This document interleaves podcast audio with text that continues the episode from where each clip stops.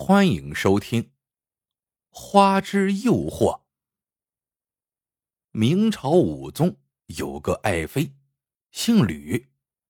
据传呢，此女打出娘胎就身有奇香。而她咕咕坠地的那一刻，家里房前屋后居然百花齐放。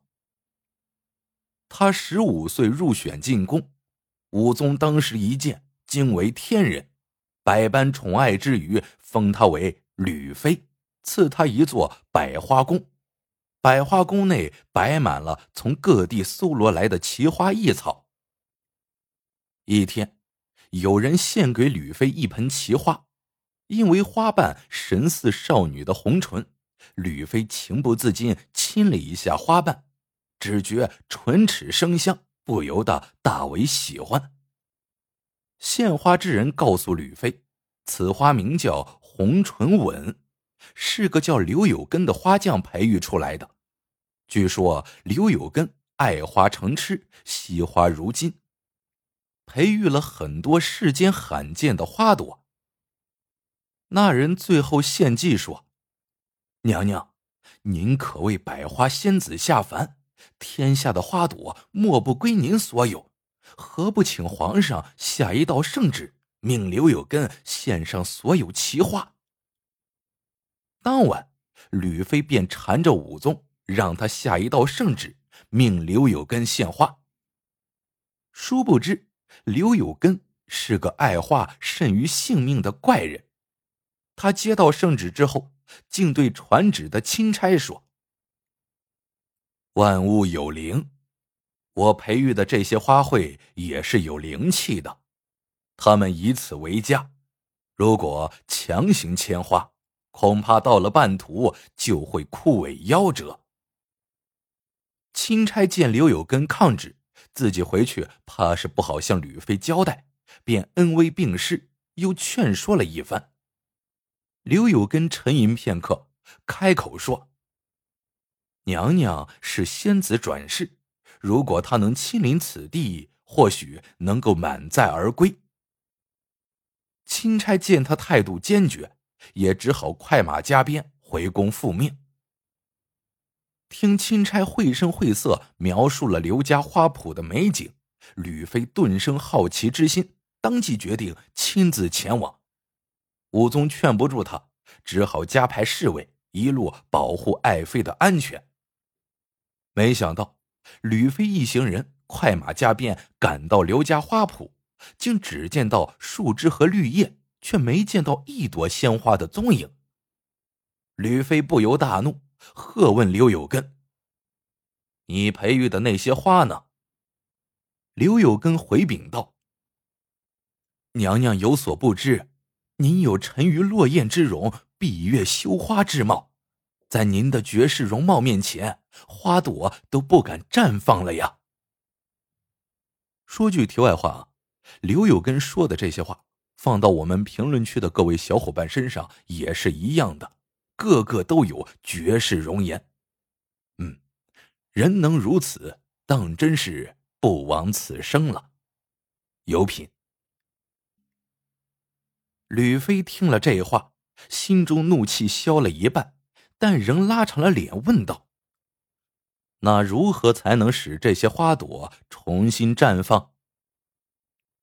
这，刘有根迟疑的说道：“娘娘，办法是有一个，但小人不知当讲不当讲。”吕飞玉手一挥，说道：“但说无妨。”刘有根便说。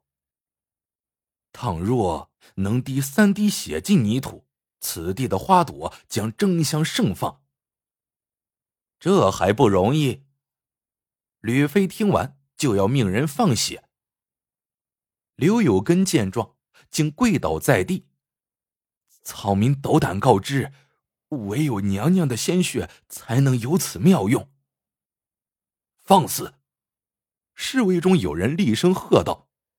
娘娘乃金枝玉叶之身，岂容你这个贱民蛊惑差事？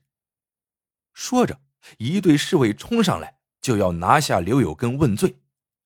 刘有根便指天发誓道：“皇天在上，刘有根所说句句属实，我宁可一死，也要证明自己的清白。”他边说边抢过侍卫的宝剑，想要自刎。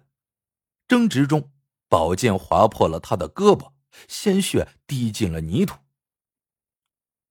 吕飞见他慨然赴死，不似有诈，再联想到他所培育的红唇吻之神奇，竟鬼使神差说道：“看他也不敢，拿刀来。”侍卫们面面相觑，都不敢献刀，唯恐回宫被皇帝责罚。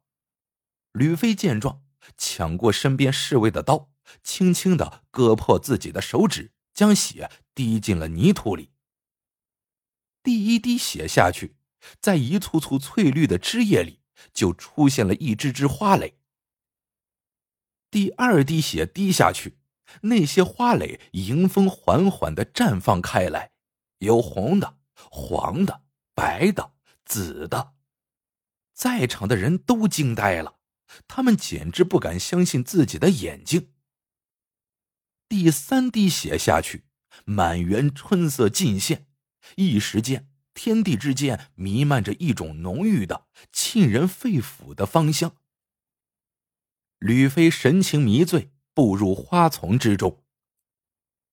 此时，泥里长出一些藤蔓来，越长越多，越长越密，像蜘蛛网似的将吕飞重重包围，然后突然将他裹住。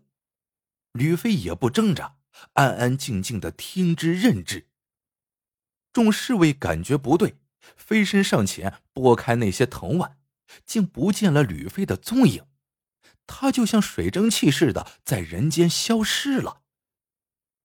吕妃娘娘，众侍卫无不大惊失色，他们叫着吕妃的名字，将刘家花圃翻了个底儿朝天，也不见吕飞的踪影。就在这时，一旁的刘有根。不住的鼓掌大笑，你们找不到他了。从此以后，这世上再没什么吕妃娘娘了。西域有一种食人花，你们的吕妃娘娘早就被他给吃了。哈 看来刘有根是故意要杀吕妃娘娘。那他们之间又有何不共戴天的仇恨呢？原来，刘有根真名叫梁安平，父亲老梁也是一个有名的花匠。他所培育的花不但可观赏，而且能够入药。后来，他还研制出一种药丸，服用后便能散发醉人的芳香，仿若天生。这件事情。传到了当时还未入宫的吕妃耳朵里，他仗着父亲是朝中重臣，借故将老梁的药丸全数没收，还满门抄斩。然后他服用药丸，又派人编造出生时的假象，获得了武宗的宠幸。再说梁家被灭门之时，梁安平正在外地游学，侥幸逃过一死。他化名为刘有根，归隐山林，研究花艺，寻找报仇的机会。不久之前，他从一位西域僧人那里觅得一种食人花的种子，经他精心培育，竟创造出一种杀人花来。然后，他用一盆红唇吻将吕飞引来此地，伺机报仇。刘有根被侍卫押解回宫。武宗痛失爱妃，龙颜大怒，下令翌日便将刘有根问斩。第二天，天空阴沉沉的，还飘着毛毛细雨。刘有根被插亡命牌，在一帮侍卫的押解下，缓缓的向刑场走去。此时，刑场四周早已聚满了看热闹的人。午时三刻一过。三声追魂炮响，监斩官正待要将手中的令牌扔下，突然听见从西南角上传来一阵哭天喊地的声音。一个人满身缟素，手捧花盆，花盆中开满了一朵朵白色的花，径直奔向刑场。那人进入刑场，对着刘有根哭得昏天黑地，泪水如雨一般洒在了手里的花盆里。奇怪的是，那些原本洁白如雪的花朵，沾上泪水之后，竟渐渐的变成了红色。红的像一簇簇跳动的火焰，一股浓烈的、让人心惊摇动的花香，在微风细雨中迅速的弥漫开来。就在这个时候，奇怪的事情又发生了。刽子手扔下了手中的鬼头刀，监斩官和侍卫们聚在一起，拍手、跺脚、扭屁股，疯狂的跳起舞来。闹哄哄的嚷成了一片。